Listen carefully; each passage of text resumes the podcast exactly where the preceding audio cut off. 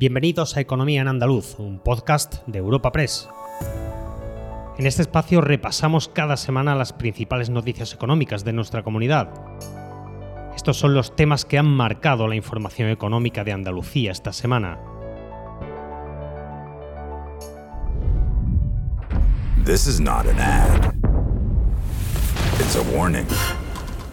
I know a place. A place that will break you into a thousand pieces. That will enter through those cracks and will stay and live in you. Run. Run. No, better stay in Manhattan. Abrimos el podcast de Economía en Andaluz con toda la fuerza que irradia la campaña de promoción turística que Andalucía ha presentado estos días en Londres, en concreto en la World Travel Market, una de las ferias más importantes de Europa dentro del sector turístico. Juanma Moreno encabezó una amplia delegación andaluza en Londres y ofreció la tradicional rueda de prensa donde conocimos las grandes cifras de este sector en la región. Mientras tanto, los sindicatos UGT y comisiones obreras se manifestaban el pasado lunes contra los accidentes laborales y llamaban la atención sobre la estadística tan desalentadora que ofrece este asunto en Andalucía. Y por último, nos asomamos al espacio exterior de la mano de la Agencia Espacial Europea.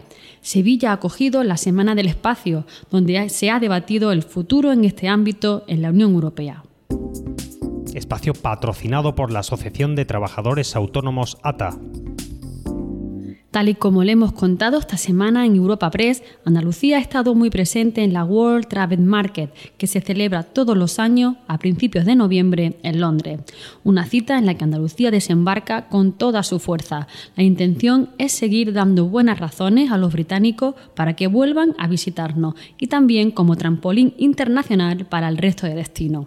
El presidente andaluz ofreció la ya tradicional rueda de prensa en el stand de Andalucía y detalló las cifras más importantes del sector turístico.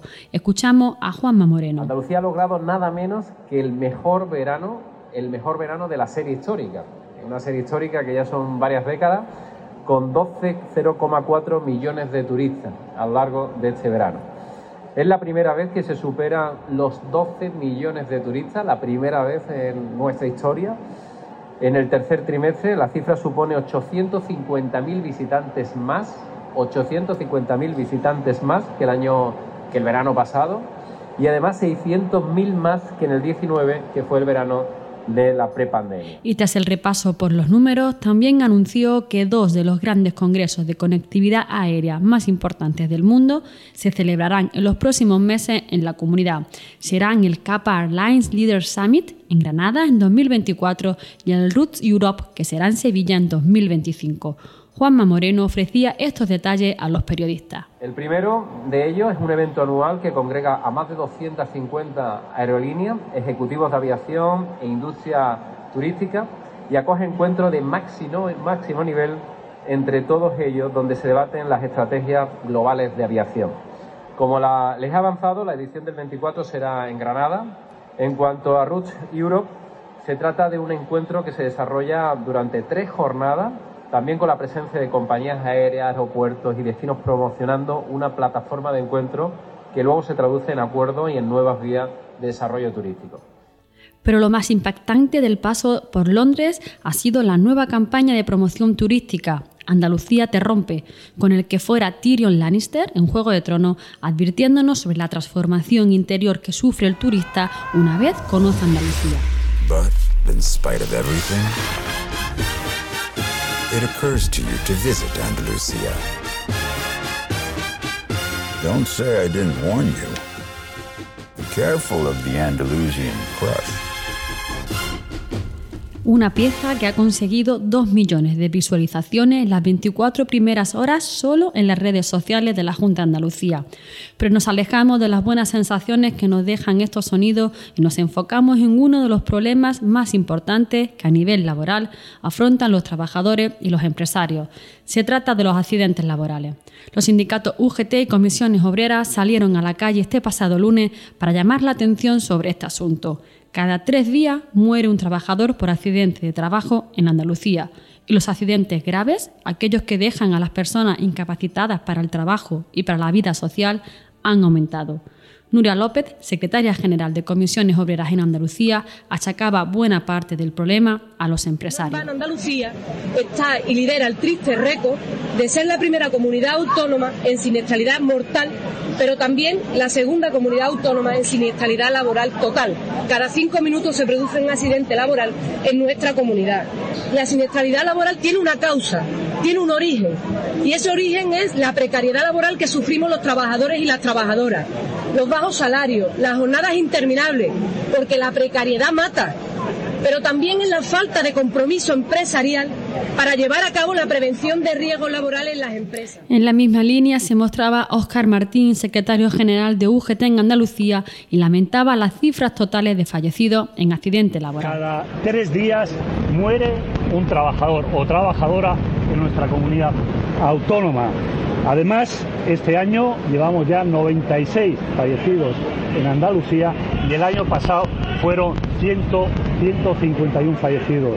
Y un dato realmente impactante y es que en la última década, desde el año 2012 al año 2022, ha crecido la siniestralidad mortal un 59% en Andalucía. Y para cerrar el repaso económico semanal, salimos al espacio.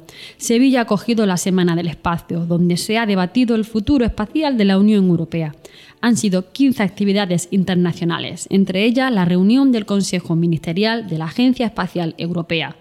Les habla Ana Marchal, redactora de Economía en Europa Press Andalucía, y escuchamos sobre este asunto a la ministra de Ciencias e Innovación en Funciones, Diana Morán. El futuro espacial de la Unión Europea se va a decidir aquí, en Sevilla.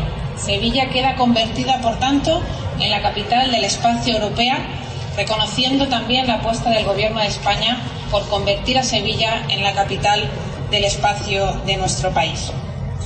Esta ha sido una apuesta sin precedentes por mejorar la vida desde el espacio que ha hecho el Gobierno de España.